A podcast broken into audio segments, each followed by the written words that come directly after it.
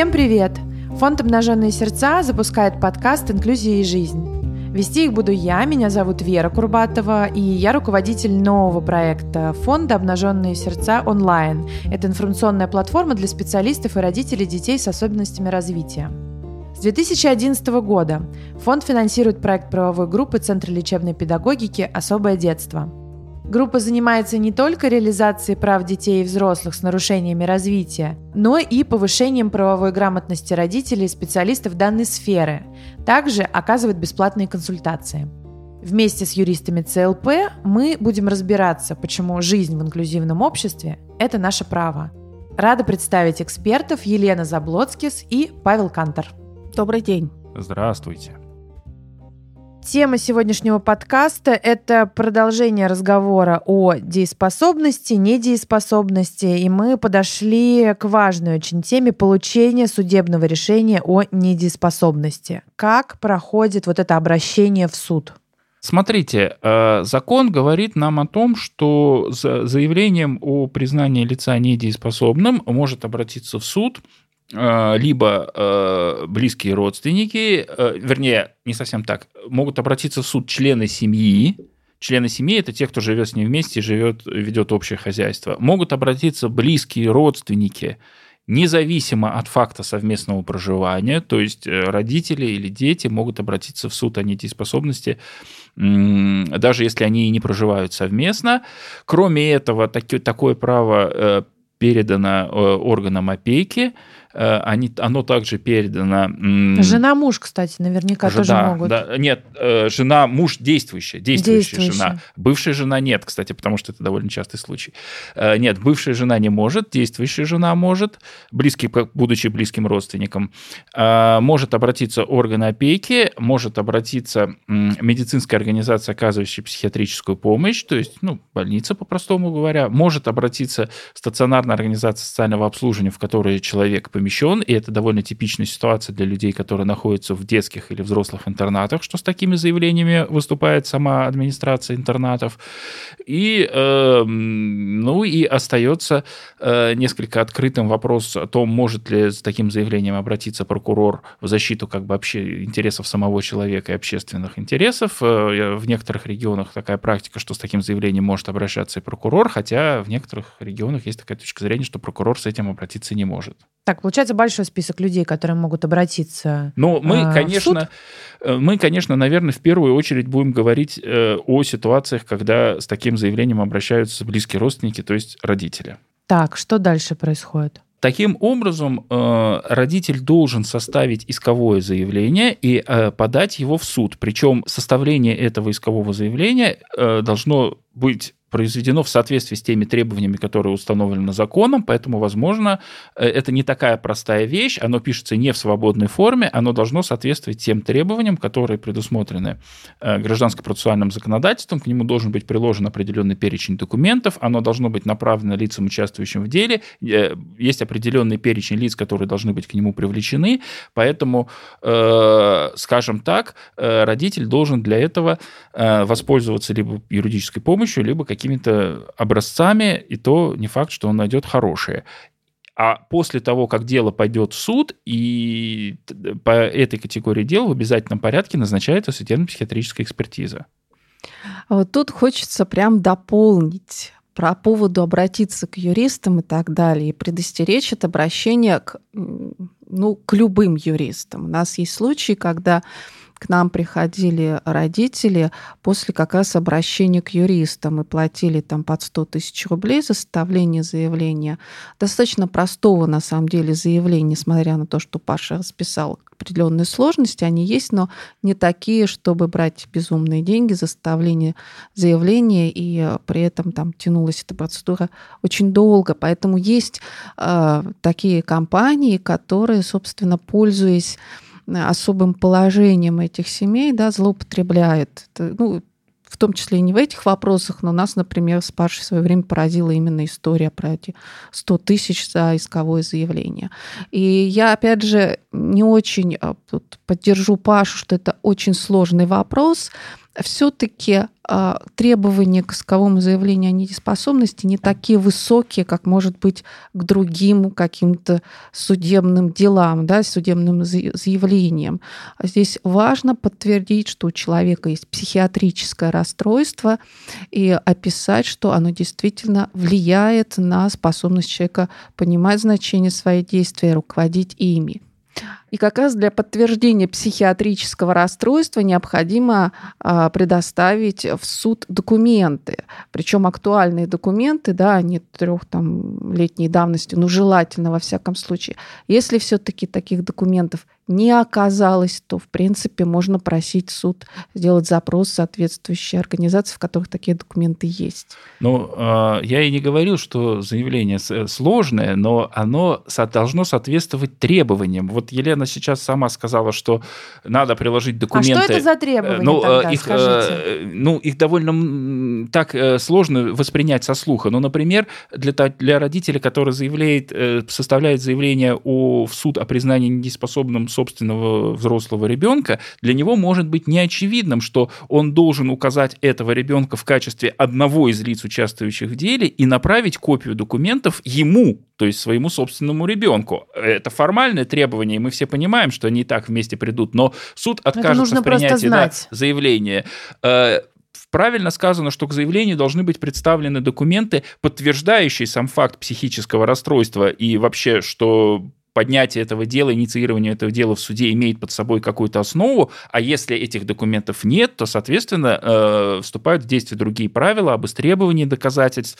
Э, то есть, но это тоже э, должно быть сформулировано в соответствии с действующим законодательством. Мы не будем все это да. перечислять, понятно, сейчас, но где родитель может ознакомиться с этим перечнем, чтобы быть уверенным, что вот именно это нужно или это не а, нужно, например? Значит, Требования к форме искового заявления содержатся в Гражданском процессуальном кодексе, и причем, кстати, они недавно произошли изменения, то есть пользуйтесь свежими актами, вот прям с октября там внесли, внесены некоторые изменения.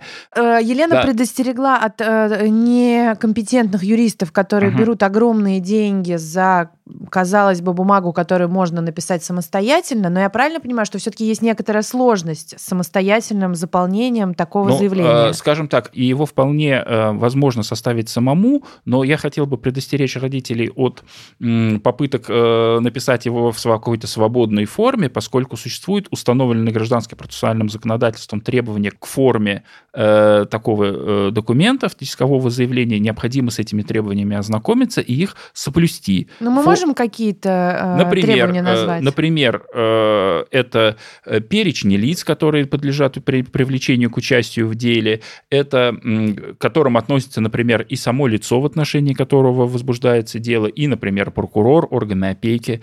Это и требования о например, о направлении копий искового заявления, приложенных к нему документам лицам, участвующих в деле, это и требования о э, приведении, приобщению к делу доказательств, которые подтверждают э, требования, то есть э, доказательств о э, наличии у лица психического расстройства. Если таких доказательств не имеется, то тоже необходимо соблюдить, соблюсти соответствующие требования о э, истребовании доказательств. Просто необходимо отнестись к, к этому вопросу серьезно. серьезно.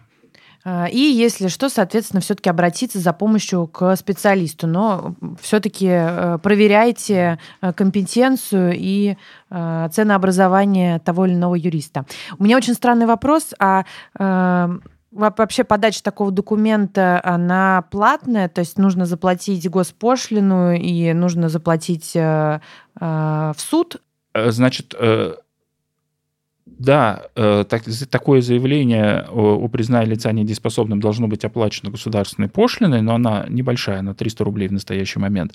Э, но сразу надо сказать, что э, закон говорит, что по такой категории дел заявитель освобожден от судебных издержек, то есть ему не надо оплачивать, Работу например, на, например, проведение экспертизы или какие-то другие судебные расходы, Э, в отличие от ситуации, если бы, например, речь идет о каком-то другом обычном деле гражданско-правовом. Э, и то есть э, расходы... И количество раз, да, понятно, не влияет на да, стоимость, да, потому что ее просто нет. Да, расходы, да, расходы сводятся только к оплате государственной пошлины.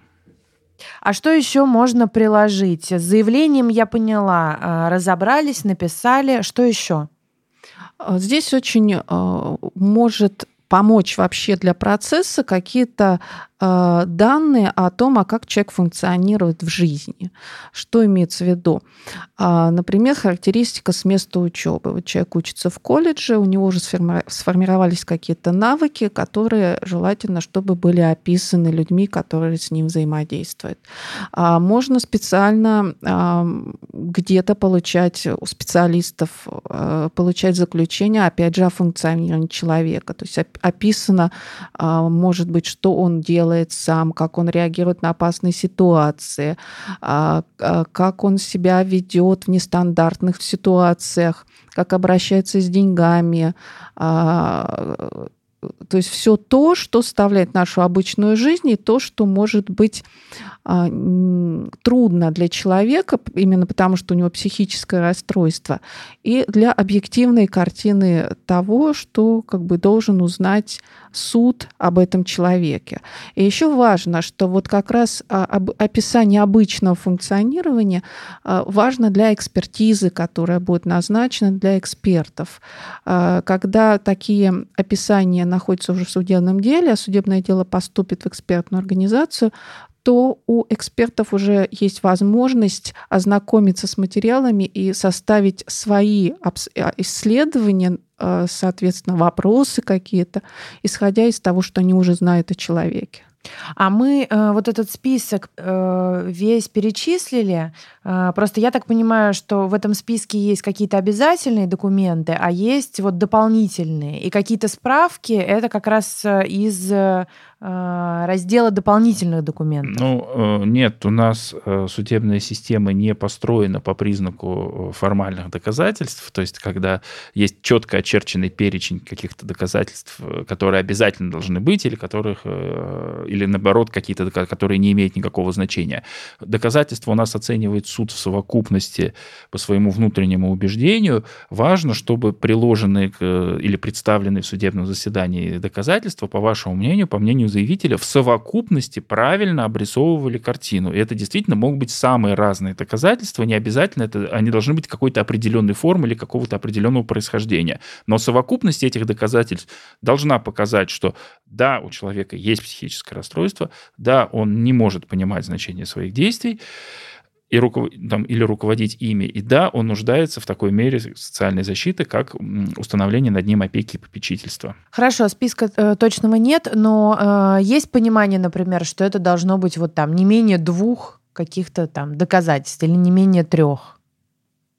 Ну, здесь э, это э, вопрос уже идет Э, э, индивидуальный. Например, если мы говорим о человеке тяжелом, вот так называемом беспомощном, то, наверное, по нашей классификации, то тогда, наверное, вполне достаточно одного медицинского документа, который бы подтверждал тяжесть, глубокую тяжесть состояния, которая э, настолько ну, да, сильна, очевидно, да, настолько сильна, что лишает смысла изучения каких-то дальнейших вопросов. Если же мы говорим о человеке, например, второй категории, который когда, может сам за себя который, сказать, который может и сам за себя сказать, сказать и сам за себя постоять, то э, здесь, чтобы не возникало вопроса, ну хорошо, допустим, психическое расстройство у него есть, однако он э, есть ли необходимость лишать его дееспособности? И в этих случаях э, заявители представляют такие документы, которые подтверждают его неспособность правильно распорядиться деньгами, какие-то заключенные там вот те же самые злополучные кредитные договоры, какую-то его, может быть, даже переписку в соцсетях, которая бы иллюстрировала его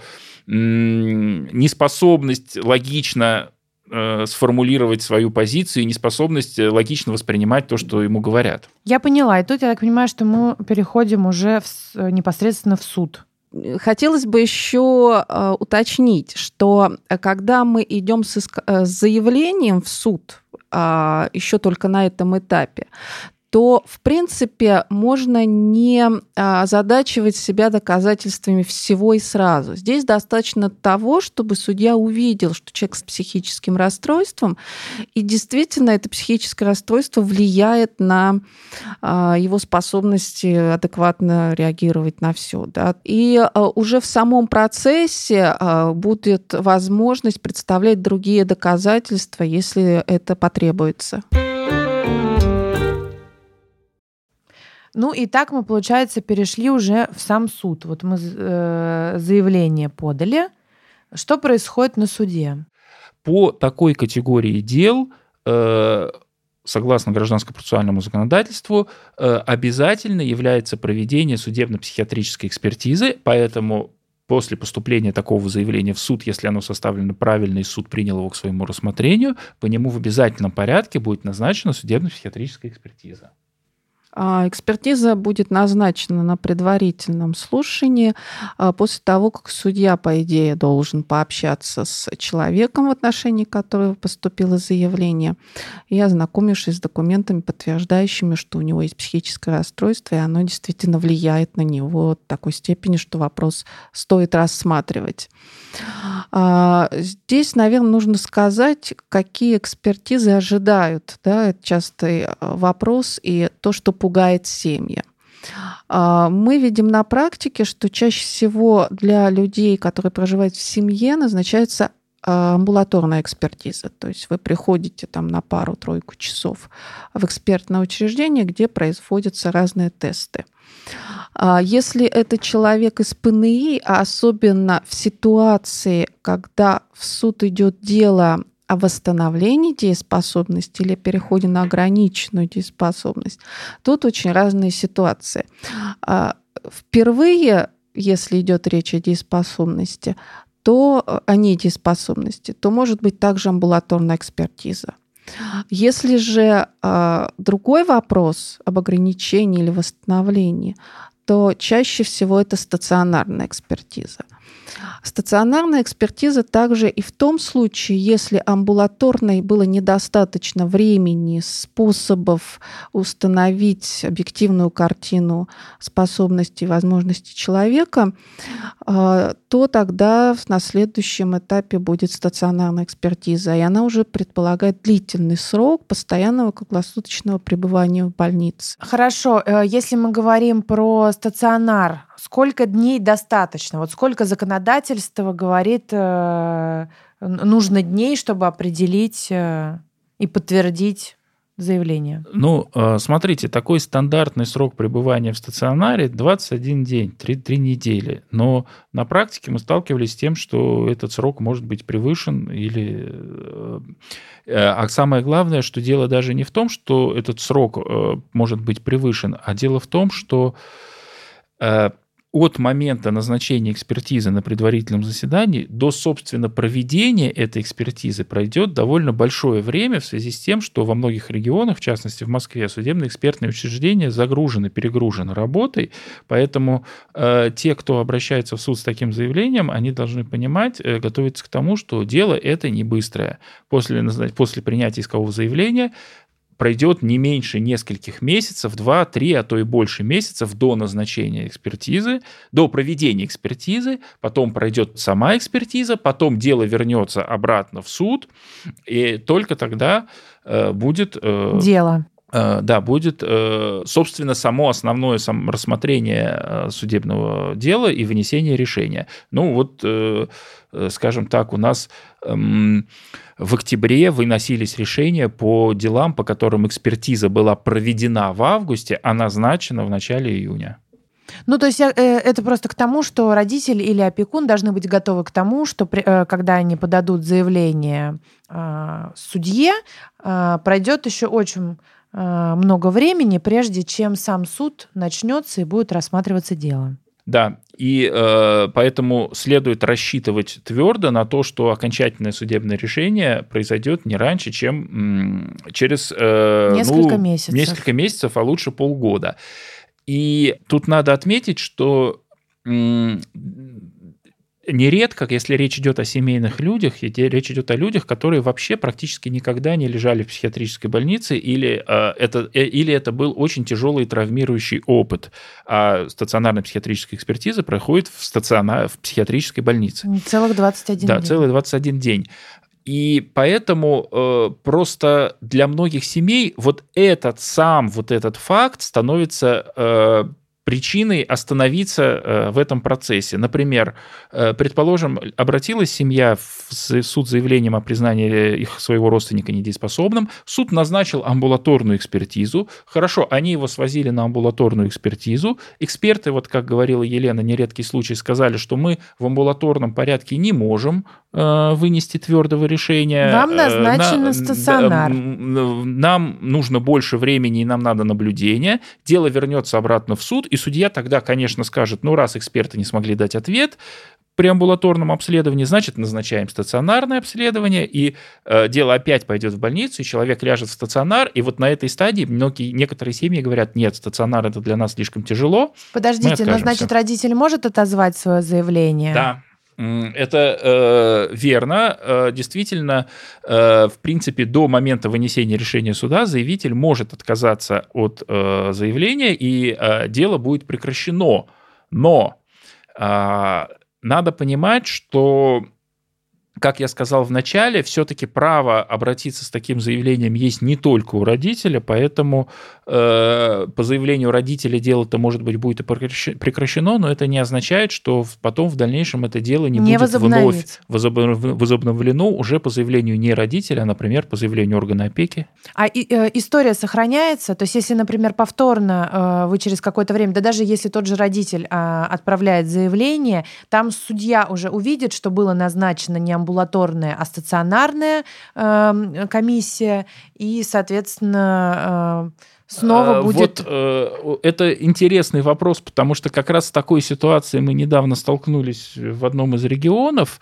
Э, вот если подходить формально, то на самом деле эта история, как вы выразились, не сохраняется, потому что закон говорит о том, что экспертиза должна быть в обязательном порядке проведена по каждому делу такому. То есть если мы раз обратились в суд, провели экспертизу или там э, подошли к экспертизе, а потом по какой-то причине решение не было вынесено и дело было закрыто, через некоторое время это дело появляется заново, и вообще-то формально судья должен снова провести эту экспертизу. Понятно, каждое отдельное заявление – это новое дело. Новая экспертиза. Да. И новое дело, и новая экспертиза. Хорошо, допустим, экспертиза проведена. Дальше э, это все принято судьей, и начинается слушание. Что происходит непосредственно э, вот в, в стенах суда? На судебном заседании обязательно должен присутствовать орган опеки, прокурор, и, соответственно, э, это такие обязательные элементы процесса. Если этих участников не было, то это такой хороший повод для обжалования решения суда. А сам человек, в отношении которого рассматривается дело, должен быть заслушан судом. Во всяком случае, процессуальный кодекс а, предусматривает, что это а, приоритетная история. В то же время оговаривается, что в случаях, когда человек в таком состоянии, что он представляет опасность для себя или для окружающих, то может быть принято решение не о приглашении его в судебное заседание, а о том, что суд сам приедет к человеку. И, например, если э, рассматривать те же психоневрологические интернаты, то это вообще такой, такая устоявшаяся практика, когда, когда суд проводится на территории психоневрологического интерната. Или, или больницы. В связи с этим, конечно, возникают вот такие, с одной стороны, курьезные, а с другой стороны, совершенно э, жесточайшие истории, когда э, человека, в отношении которого подано заявление о недееспособности, просто заводят в какую-то комнату, его там что-то спрашивают, выводят, и он даже не понимал, что он, оказывается, был в суде.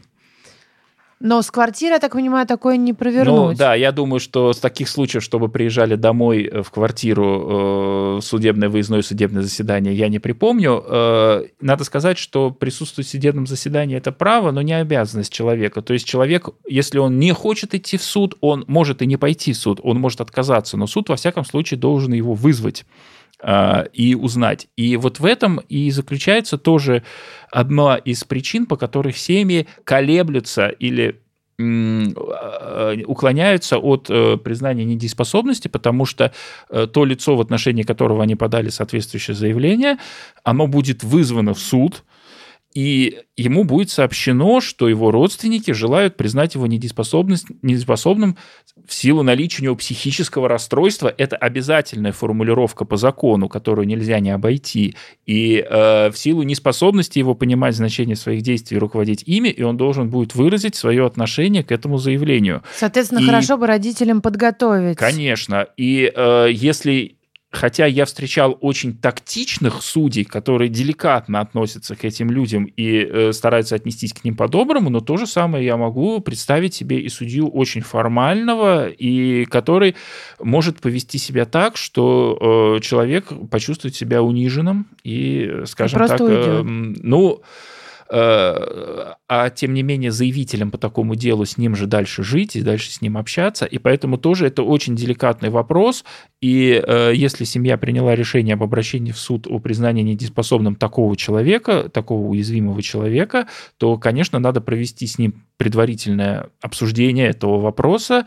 Э, вот, возможно, некотор... с психологом. Возможно, с психологом, и даже в некоторых Э, общественных организациях была востребована такая идея проводить э, игровые или тестовые судебные заседания для того, чтобы подготовить человека к участию в нем, потому что просто само по себе это участие может быть травмирующим. В общем, подготовительный э, этап э, даже иногда важнее, чем э, сам процесс суда. Вы знаете, тут надо э, как бы оговорить какую историю, что э, Вообще мы считаем, что в образовании людей с ограниченными возможностями частью должно входить вот, э, объяснение, что такое дееспособность, почему э, кто-то может быть ограничен в дееспособности, кто-то быть признан недееспособным, чтобы э, формировалось таким образом не просто приговор, что ты там вот такой, а именно да, давалось понимание, что это мера защиты человека и от самого себя в какие-то моменты,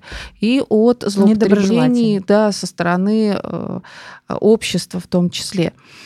И э, в том числе, э, помимо что это такое, это самая дееспособность, и как с ней быть, и какие риски бывают а, вообще в жизни, э, нужно уметь э, и заявлять о каких-то своих правах. Это, согласитесь, не все люди без таких особенностей умеют, а людям с психическими расстройствами, причем это могут быть действительно психические расстройства типа шизофрении, когда интеллект может быть сохранен, могут быть интеллектуальные расстройства. И в том другом случае может быть достаточно трудно заявлять о своих э, правах, о своем там, мнении и э, отслеживать, что не твои права соблюдаются, да, то есть вот завели куда-то, ну, что-то спросили, да. ушли. Вот а, даже если действительно не возникает сомнений, что человек должен быть признан недееспособным, человек при этом а, свои процессуальные права должен осуществить, и суд и окружающие люди должны всячески прикладывать к этому усилию, усилия. Вот Павел сказал про то, что востребованы даже некие тренинги такие процессуальные, как идет суд. Эти тренинги воспринимаются Э, востребованы уже а, в той ситуации, когда речь идет о восстановлении дееспособности или ограниченной дееспособности.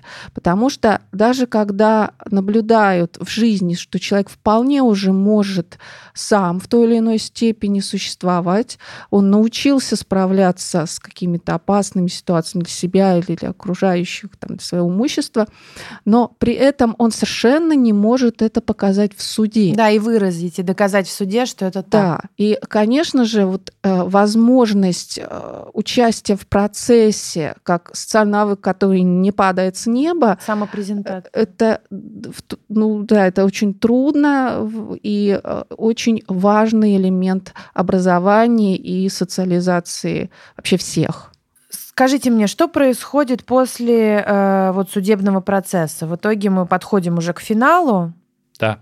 Э, вот, э, значит, произойдет судебное заседание. На этом заседании будет э, заслушан заявитель, ну, вот как заявитель, само лицо, в отношении которого будет заслушано заключение прокурора, мнение органа опеки, исследованы доказательства, в том числе в первую очередь заключение судебно-медицинской экспертизы, которая является фактически основным доказательством по этой категории дел.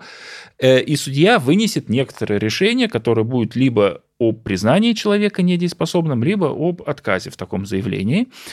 Дальше пройдет после этого примерно, э, э, не примерно, а в течение месяца все стороны, участвующие в деле, будут иметь право подать жалобу на это решение, если они с ним не согласны.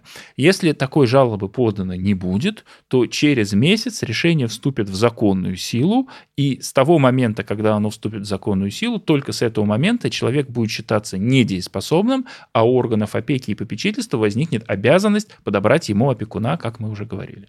И тут важно отметить, что сам человек, в отношении которого вот стоял судебное решение, вправе его обжаловать. Тоже в течение месяца. Все те же самые права, что у других участников процесса, есть и у этого человека. К сожалению, а, опять же, наш такой вот от общества посыл, что этот человек ничего не понимает и так далее, он не верен, его права сохраняются, и препятствовать, когда препятствуют в реализации прав, это уже такое существенное нарушение. Понятно. Спасибо вам большое. Мне кажется, что мы закончили эту тему, но в любом случае она еще всплывет. Так что до встречи в следующем подкасте. thank you